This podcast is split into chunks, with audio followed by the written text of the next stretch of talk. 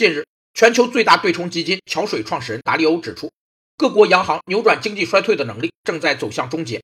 印钞和购买金融资产并不能在实体经济中产生足够的信贷，导致需要大量预算赤字。实体经济是人类社会赖以生存和发展的基础，是指物质的、精神的产品和服务的生产、流通等经济活动，包括农业、工业、交通通信业、商业服务业、建筑业等物质生产和服务部门，也包括教育、文化、知识、信息、艺术、体育等精神产品的生产和服务部门。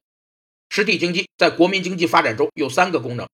一是提供基本的生活资料，保障人们的各种消费活动；二是提高生活水平，保证人们有生活的更好的物质条件；三是增强人的综合素质，提供保证人们高层次精神生活的物质前提。达里欧表示，在经济周期的后期进行降息，可能对刺激经济并不有效，并预计2020年美国总统大选前发生经济衰退的几率高达百分之四十。